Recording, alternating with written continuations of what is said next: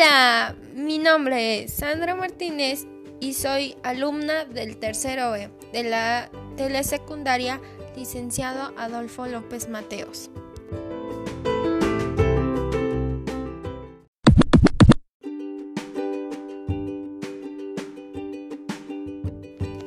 El día de hoy les compartiré las medidas que debemos poner en práctica para evitar el sobrepeso, la obesidad y la desnutrición en estos momentos de contingencia sanitaria por el COVID-19.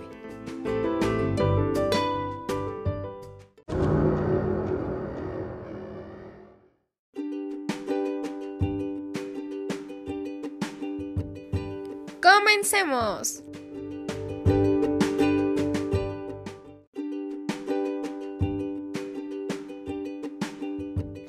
Lo primero que vamos a ver son los alimentos durante la contingencia. La alimentación tiene la finalidad de darnos todos los nutrimentos que nuestro cuerpo necesita para sobrevivir y realizar nuestras actividades diarias, la cual se ve influenciada por la edad, el sexo, estado de salud, estado de ánimo, gustos, tradiciones o costumbres, entre otros. Para que la alimentación sea saludable necesitamos considerar tres factores importantes. Variedad, equilibrio nutricional y tamaños de porciones.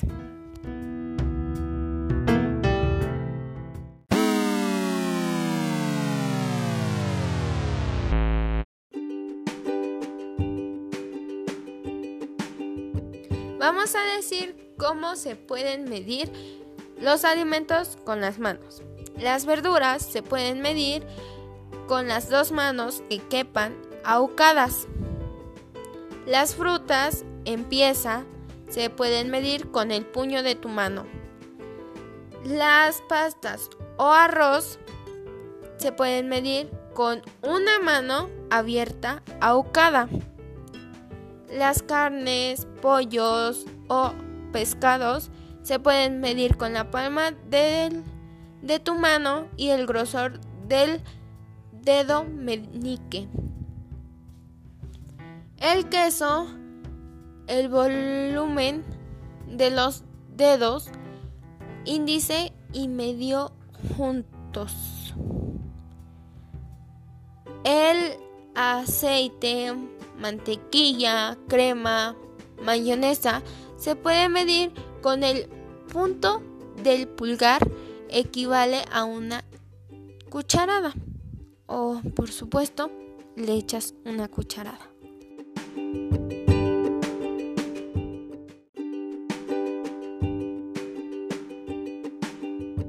Planear tu menú es la mejor opción que he escuchado hasta el momento. En vez de estar pensando en qué vas a comer, qué vas a cocinar, lo primero es que revisemos el refrigerador o los alimentos que tenemos en casa. Es recomendable no comprar hasta que se acaben los alimentos que tenemos en casa porque luego mm, se echan a perder y ya no los consumimos y hicimos un gasto. Planear un menú favorece a que se cubran en cantidad y calidad las necesidades nutricionales básicas de los integrantes de la familia. Favorece el consumo de verduras y fruta, además de hacerlo con la familia, promueven una mejor comunicación e integración y permite ahorrar dinero. Tips para planear los menús. Necesitas tiempo, sobre todo, organización, hacer horarios en el calendario o escribirlos en una libreta o hoja. Planeación y sobre todo, convivir con la familia.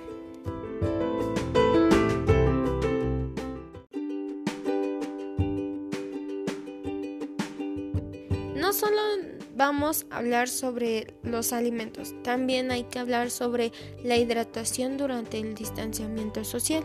Siempre es importante mantener una hidratación adecuada, no solo cuando estemos en situaciones especiales como ahora, ya que el agua es el elemento esencial para el buen funcionamiento de nuestro cuerpo. Hablemos sobre los beneficios del agua. Favorece la eliminación de toxinas y desechos a través de la orina. Aumenta la capacidad de concentración y memoria. Favorece el buen transporte de los nutrientes y oxígeno a las células, o sea, sangre. Ayuda a relajar la temperatura de tu cuerpo. Lubrica los músculos como garganta, bronquios y pulmones.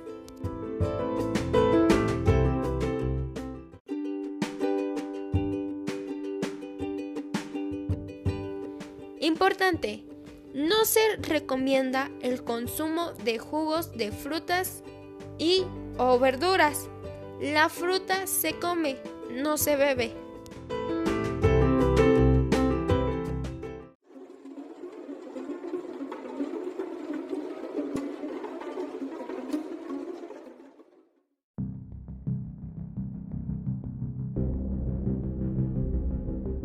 ¿Sabías que la deshidratación incrementa la concentración del moco en los pulmones y puede contribuir a mayor riesgo de infecciones?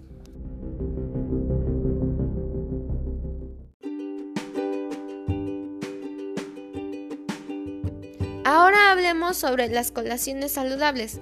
La Organización Mundial de la Salud, OMS, sugiere que no pasemos más de cuatro horas sin ingerir alimentos entre las comidas principales, desayuno, comida y cena, de tal forma que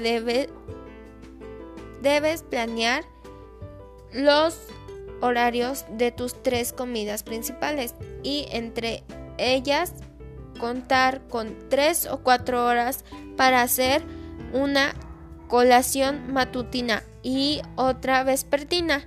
Estas pequeñas comidas, también llamadas refrigerios, nos ayudan a favorecer la concentración y atención, evitar la fatiga y somnolencia, tener saciedad, evitar el consumo excesivo de alimentos en las comidas principales.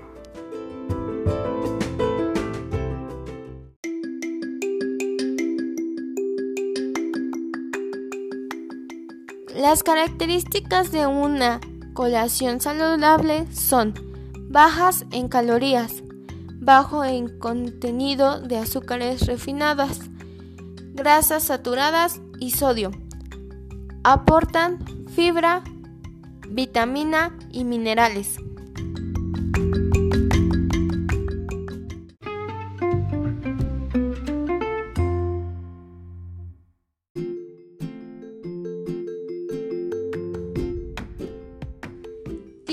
Elegir una colación o refrigerio saludable. Evita comer la fruta sola. Es recomendable comerla siempre en conjunto con algo de proteína como queso, yogur, nueces o pistache. Elige cereales integrales como pan integral, galletas habaneras o amaranto, ya que son fuentes importantes de fibra. Elige frutas y verduras frescas pues son fuentes de vitaminas y minerales.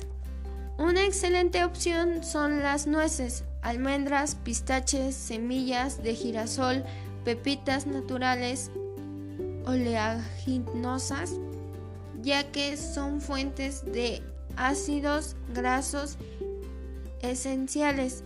Evita su forma garampiñada con chocolates, fritos, etc. Evita alimentos enlazados como aceitunas o embutidos ya que aportan una cantidad muy grande de sodio. Evita papas fritas, cacahuates japoneses, jugos embotellados o refrescos.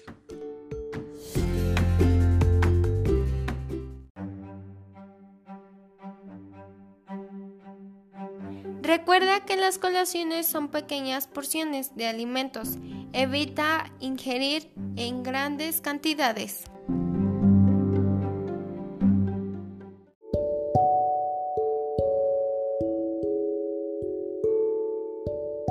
Actívate durante la contingencia. Las pausas activas son momentos de activación que nos permiten un cambio en la dinámica laboral escolar o rutina de casa.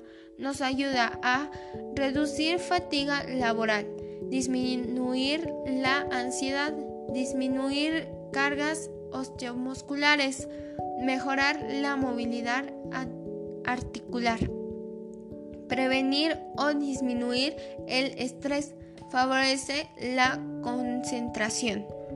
Es importante que al realizar tus pausas activas Respires profunda y rítmicamente. Mantengas una postura relajada. Sientas el estiramiento. Realiza los ejercicios de manera suave y pausada.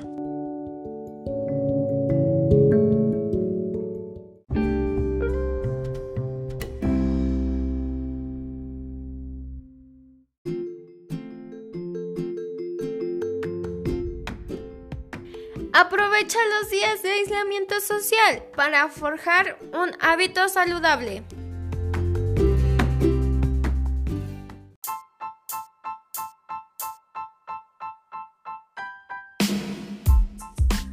Hasta la próxima.